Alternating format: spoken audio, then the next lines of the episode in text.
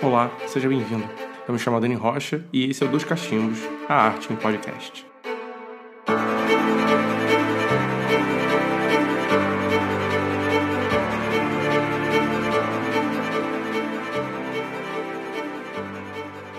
Olá! No episódio de hoje vamos tratar de uma especialidade filosófica que busca a essência da beleza e as bases da arte, a estética. E para esclarecer o nosso tema, da semana, convidei a diva, a professora de filosofia Lara Rocha. Mas antes, vamos de notícias da semana.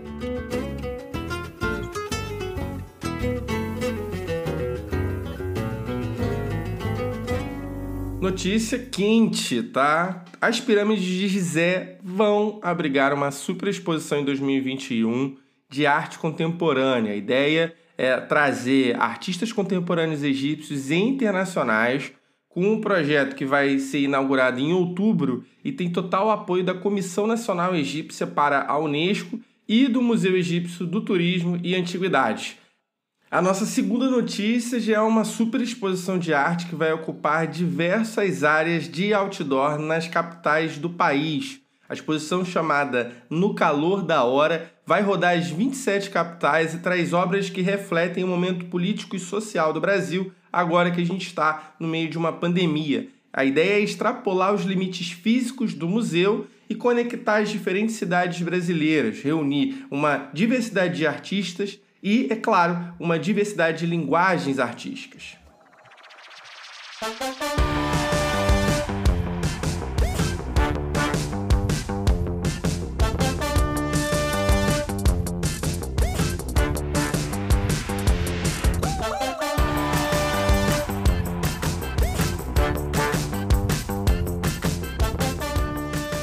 E aí, Lara?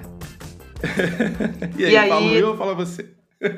então, eu queria que você falasse, né? Eu acho que essa, essa é a sua função. Veio antes? É verdade. Então, queridos ouvintes, a Lara Rocha é minha irmã. Dan, dan, dan, aquela música de fundo, né? Ela é minha irmã desde que ela nasceu. Então tem um tempo já, né? Tempinho razoável. Pula essa parte que ninguém precisa saber. ninguém precisa saber de muita coisa, né? Exatamente. Menos é mais. É, sensacional, sensacional. Então, não tinha como não convidar é, você, porque você é uma pessoa que entende muito de filosofia, uma super professora de filosofia, para tratar de um tema que é muito caro e muito querido dentro da história da arte, que é a estética. Sou uma pessoa, óbvio, das artes, né? Mas campo da estética é uma coisa que eu conheço dentro do viés da arte. Eu queria saber, e aí o nosso papo vem para esse caminho, já que a gente pode ficar aqui também horas falando só da, das nossas aventuras da infância. Da, da, da, sétima arte da infância, eu diria. É, seria sensacional. Dá para fazer uma, uma, conversa sobre isso, não tem problema nenhum também. Mas, é, vamos começar com um tema? Vamos. Me diz aí, o que é estética? para a gente entender aqui? É, então, para começar, eu vou dar aquele clássico momento da origem da palavra, né? Porque ela vai fazer vai dar uma, uma noção melhor do que o, o, termo significa e como ele se aplica, né, como uma vertente da filosofia. E aí, é claro, eu vou fazer uma leve viagem em como a estética, né, ela vai mudando de acordo com os períodos da história e como ela também vai perdendo o seu significado inicial e vai ganhando outros significados ao longo da história, tá? O qual um significado que a gente usa muito hoje. Então, para começar, a palavra estética vem do grego, vou brincar aqui, né, estilo um filme clássico que a gente conhece brasileiro. A palavra estética vem do grego a estética. e aí é.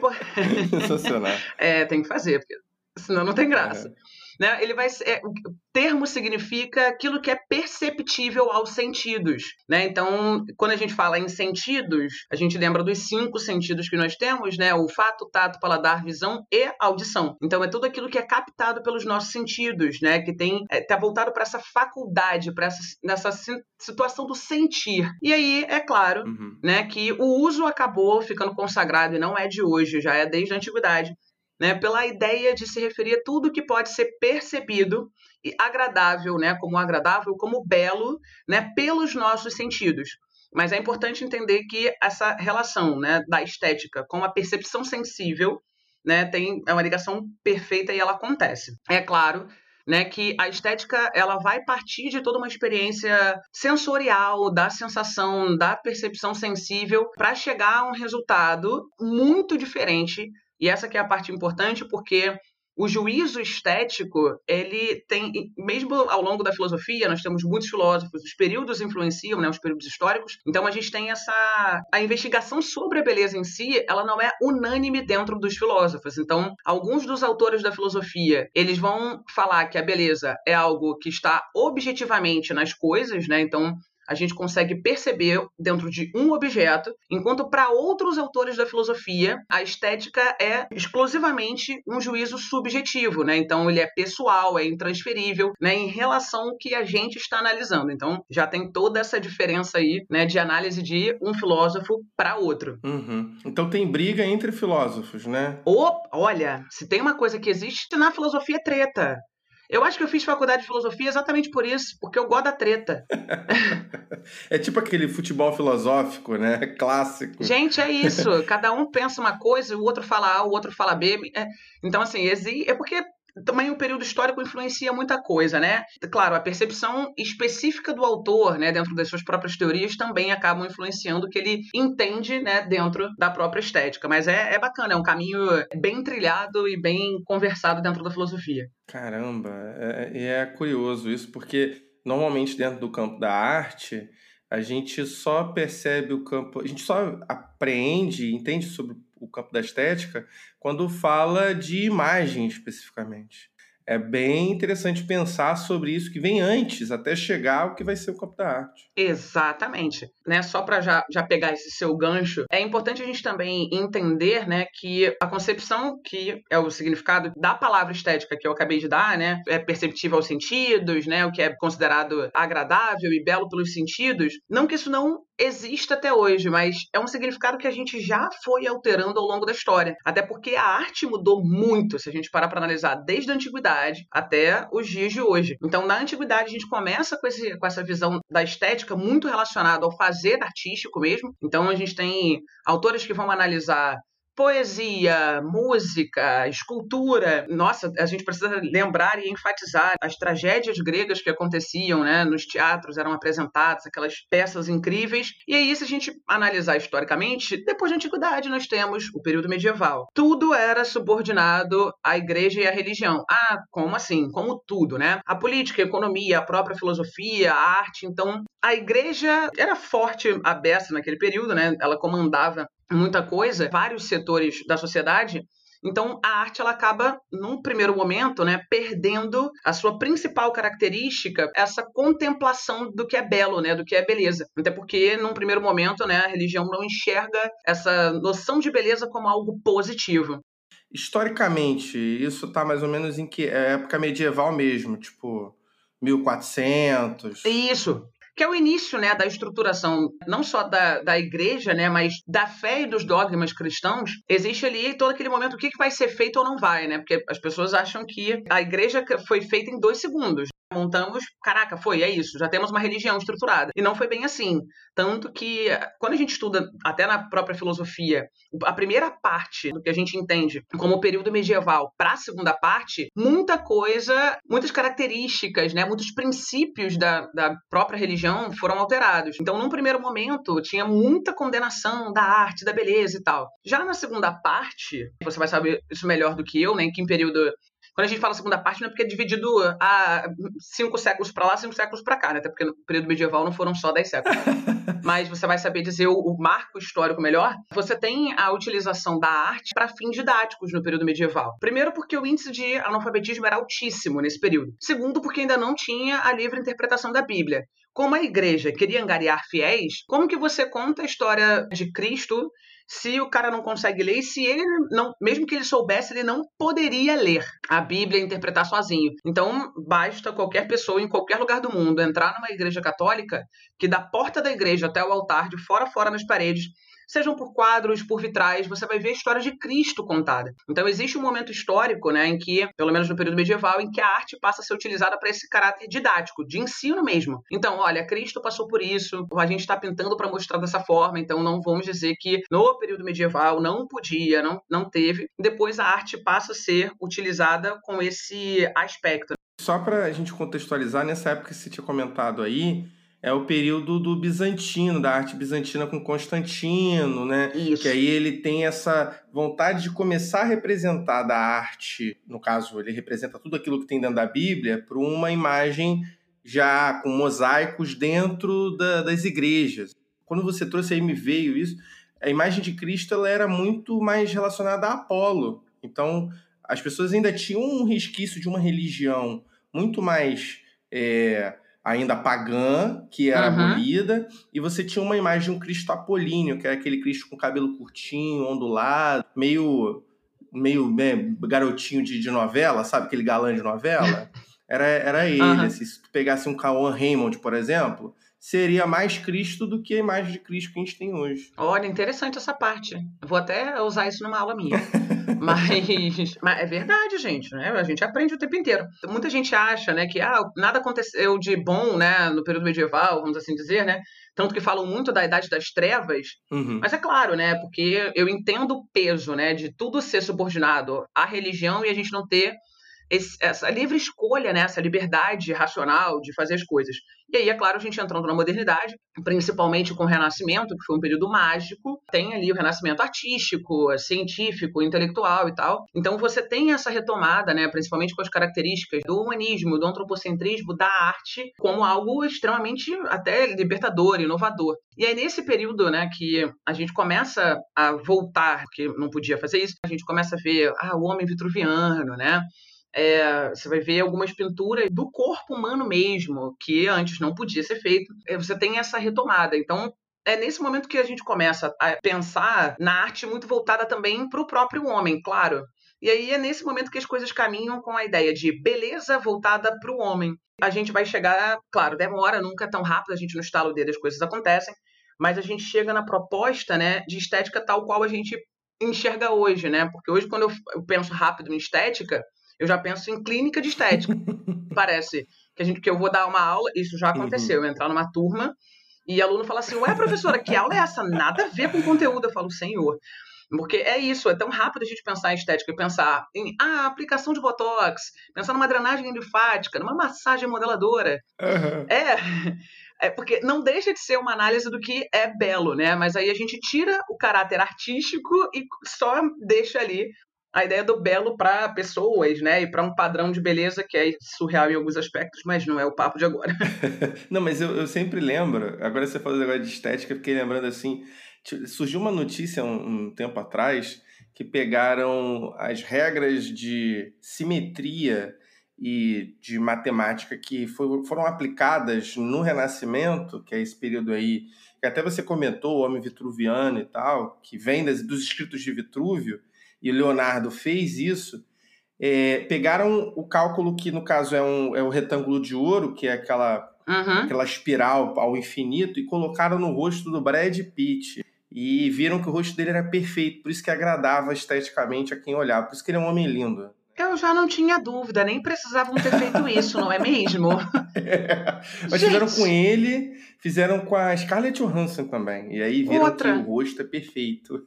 Gente, eh, precisavam comprovar algo do tipo? Não, não sei nem porquê, mas tudo bem. Eu também não sei, mas era vem, da, vem dessa matemática aí, desse período, de- dessa desco- redescoberta da estética grega, né? Vamos Uhum. pensar assim. né? É, o período clássico, né? Maravilhoso. E, e agora, uma pergunta: como funcionava na antiguidade isso tudo? Você assim? quer treta, anjo? Então vamos de treta. Fight, Tá pedindo né? treta? Estilo Mortal Kombat. Então vamos. É, é, porque a antiguidade é isso, né? Claro que é uma treta entre aspas, né? Mas e que é, é muito interessante a gente pensar, né? Porque a gente falando da filosofia clássica, né? Do período antropológico, olha que bacana, né? A gente pensar nisso. É período antropológico, que é o foco do Uhum. estudo da filosofia antiga, né? Passa a ser o homem como ele aprende. Pensar que lá no Renascimento, quando a gente tem essa retomada, né? Da cultura, da arte, da filosofia, do, do pensamento intelectual, Você fala também desse lado antropológico, né? Então é só para fazer esse link leve, assim, de nada. Vai, vai que, né? Uhum, uhum. E aí, no período antropológico, que é a filosofia clássica, nós temos um trio de ouro, né? Sócrates, Platão e Aristóteles. A gente sabe que Sócrates, né, não deixou nada por escrito, mas Platão e Aristóteles, né, foram muito próximos, né? Até porque Aristóteles saiu de casa, né, lá de estagira e falou: "Caraca, mãe, preciso estudar na academia platônica, porque dizem que esse cara é sinistro, vou para Atenas. O aluno bonitinho, super dedicado, foi Aristóteles. Mas muito se enganam as pessoas que acham que, ah, porque o Aristóteles foi aluno do Platão, que eles concordavam com tudo. Muito pelo contrário. Se o Platão falou A, certamente o Aristóteles vai falar B. É impressionante. Eita. É, olha, Eita. Treta, sabia disso não. Treta atrás de treta. Então, né, só pra gente entender o contexto. Platão é super conhecido, claro, ele escreveu muita coisa, mas é, ele é super conhecido pela fantástica teoria das ideias, né, na qual ele faz a distinção do conhecimento em dois mundos, que ele chama de mundo sensível, que é voltado para os uhum, sentidos, uhum. e o mundo inteligível, que é voltado para nossa razão e para o nosso intelecto. Só que o Platão, ele vai dizer que o mundo sensível, portanto, os nossos sentidos eles não vão gerar um conhecimento que seja verdadeiro, um conhecimento que seja confiável. Então você já começa a ver aí se ele vai falar que os sentidos não geram um conhecimento perfeito, confiável, e a estética é tudo aquilo que é perceptível aos sentidos, já, a gente já começa a ver ali que ele tem uma crítica à arte. Uhum. E sim, ele tem. Vixe, Maria. É, é isso. Ele vai falar, o Platão vai falar que é, é tenso, né? Porque, enfim, é pesado ele vai falar que o mundo, né, em si, é só uma cópia do real, que a gente já tem as nossas ideias, nosso conhecimento guardados no nosso mundo inteligível, né, que é o nosso intelecto. A arte para ele seria uma imitação, né, que é o uhum. termo grego do mimesis. Ah, sim, que aquela coisa da teoria da caverna? Perfeito. Ele pensa o simulacro, aquela per coisa toda é que isso. Pensa, isso Olha, aí. já é. sabe de tudo. ele vai pegar esse termo, né, e vai resgatar para arte, porque ele vai falar, né, qual a necessidade de eu pintar um sol se eu já conheço e já sei o que é o sol pelo meu mundo inteligível, só para única e exclusivamente agradar os meus sentidos. Eu estou fazendo uma cópia da cópia.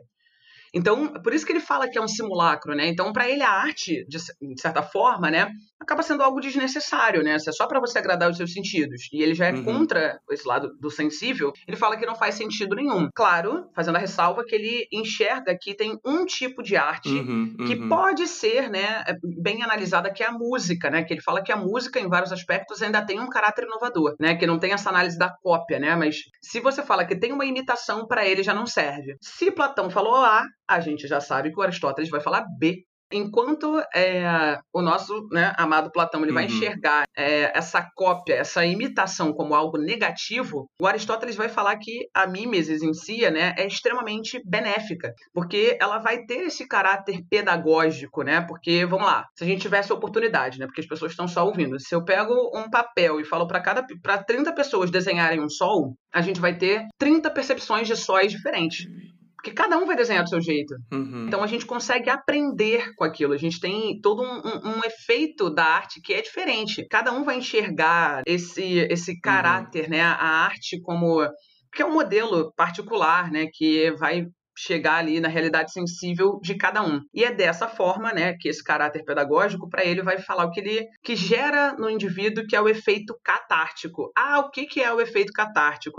Só para entender, então ele busca a cópia, a mimesis, através de uma educação que pode vir pelo afeto, por exemplo. Uhum. Entendi. E aí, quando você fala da catarse, você falou catarse, para mim, só, eu só lembro de um único período, que é o período barroco no campo da arte. Perfeito. Viu? Já, ó, já falavam disso na antiguidade, bebê. Não, mas tem, ele fala que a experiência artística, né, por ela também se basear nessa imitação, nessa mimesis, ele fala que gera esse caso de verossimilhança, que não, claro, não tem relação com coisas reais, né? Mas pode ser com um acontecimento, com um fato, né? Tanto que é, o Aristóteles ele vai falar que a tragédia grega, que são muito conhecidas, as peças da tragédia grega, elas seriam, assim, a forma mais elevada de representação artística. Porque ela vai retratar, de certa forma, né, os dramas humanos. Então, é, ele vai mostrar essa situação da verossimilhança, né, através de um uhum. aspecto artístico. Nossa, é bonito a beça, gente. Não, é, e, e, eu tô pensando aqui, quando você trouxe agora a coisa do drama, do, da tragédia grega. Amo. É, muitas das tragédias, elas são feitas através da ideia de desejo, né? Uhum. O, o herói, ele, ele deseja algo e ele sabe que vai sofrer por conta daquele desejo e aí ele abdica da sua própria existência para conquistar aquilo. E aí a gente tem uma coisa dessa existência que não é tão perceptível e que esse desejo está muito atrelado a essa vontade. Muito louco isso, eu acho muito louco isso, uhum. pensar em tragédia grega, mas eu acho muito próximo ao que o barroco vai fazer né, com, com as pinturas já totalmente dramáticas, né, que eles vão colocar ali. Sim, sim. É, porque o que ele fala, né, em relação à, à, tragédia, né, principalmente, não que ele não fale, né, de outras visões, expressões artísticas, né, como a própria pintura, poesia, o homem, quando ele observa uma tragédia, ele é capaz de perceber, né, o drama do outro, ele se enxerga, né, ele tem essa relação de verossimilhança porque ele se relaciona com aquele acontecimento, é uma forma dele superar aquele drama e conseguir alcançar uma, uma, felicidade. Então, quando a gente lê, né, por exemplo, as histórias heróicas, até pelos poetas né, da mitologia, você vê aquele cara querendo buscar alguma coisa e você fala: caraca, se eu fizer algo semelhante, pode ser que eu alcance. Então, existe né, todo esse efeito que é gerado né, pela contemplação artística. Então, diferente do Platão, Aristóteles já vai ver a arte com nossa, um aspecto completamente diferente, né? Como algo necessário, importante. Educativo, né? Perfeito, exatamente. E, na, assim, a gente já está vendo muito da antiguidade e tal. Uhum. E você trouxe esses pontos, assim, vão me. estão me iluminando a cabeça, assim. Eu estou pensando logo nas imagens. Mas como funciona na, hoje em dia, no, no contemporâneo? É, então, né? É, eu acredito que o, é, a, a visão artística hoje, né, é mas aí eu acho que a gente podia fazer um, um outro encontro, né? Porque aí se deixar eu vou falar até amanhã. É, é, não, concordo contigo. Porque aí a gente vai, vai entrar no negócio que, né? Da, da arte sendo utilizada para comércio, perdendo esse caráter aí, ó, bonito da contemplação pela contemplação, da arte sendo produzida, né, com caráter crítico, porque ela vai virar uma arte de consumo, né? Verdade. Mas aí a gente entra num outro aspecto. Não, concordo, concordo contigo plenamente. Então, finalizamos aqui? Olha, acho que sim, porque se deixar eu vou até amanhã de manhã. Então é isso, irmã. Obrigado, viu? Valeu pelo papo. Eu que agradeço, gente. Adorei esse papo. Não, foi incrível. Foi incrível, sensacional. Acho que a gente pode depois a gente faz mais um, a gente vai conversando. Acho que tem mais coisa ainda para pensar entre arte e filosofia aqui. Olha, tem muito. vamos sim. Então é isso, vamos. Então, gente, obrigado aí pela participação, irmã. Sério, não tem nem como agradecer. Então é isso. Quer deixar um, uma mensagem final aí para a galera que está te ouvindo? Primeiro, agradecer você, Ju, pelo convite, né? Porque não é porque é meu irmão, não, mas é um dos caras mais inteligentes que eu conheço, gente boa. Oh. É, teve alguns defeitos na época da infância, tadinho, porque era transtornado me perturbava. Mas obrigada pelo convite, porque é óbvio, né? Eu sempre vou ser entusiasta do seu trabalho e da pessoa sensacional que você é. E obrigada, galera, por ter escutado a gente, né? Porque isso é importante e a gente sempre fica feliz. Ah, te amo, irmã. Eu também amo. um beijo, gente. Então é isso. Tchau, tchau. Tchau, tchau, gente. Tchau. Peraí, peraí, peraí, sei que a gente despediu, mas vamos de indicações sobre o tema. E a indicação eu não vou dar, quem vai dar é a Lara. Vai, irmã, brilha. Qual indicação temos sobre o tema pra gente trazer pra galera que tá ouvindo? Então, para aqueles que têm mais facilidade e gostam, né? Porque tem gente que vai falar assim, ah, eu acho muito difícil. Tem o próprio livro do Aristóteles, né, chamado Poética, na qual ele vai, no qual ele vai falar, né, sobre artes no contexto geral, e ele vai desenvolver toda essa linha de raciocínio que trabalhei aqui rapidinho.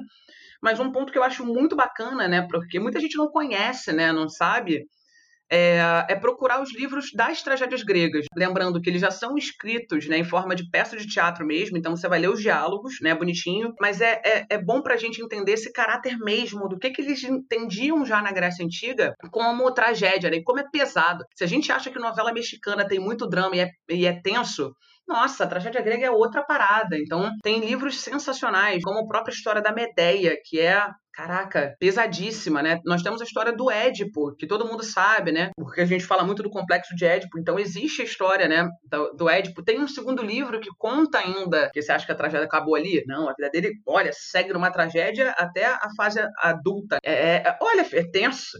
É, e porque mostra muito né, a percepção da Grécia Antiga de que eles acreditavam muito no destino. Então eles defendiam a ideia de que o seu destino estava traçado. Por mais que você quisesse fugir dele, se o seu destino era para passar por alguma, um drama, alguma uhum. coisa, você teria que passar, mas cabia você saber como superá-lo ou não. Entendi. É, pesado. Nossa.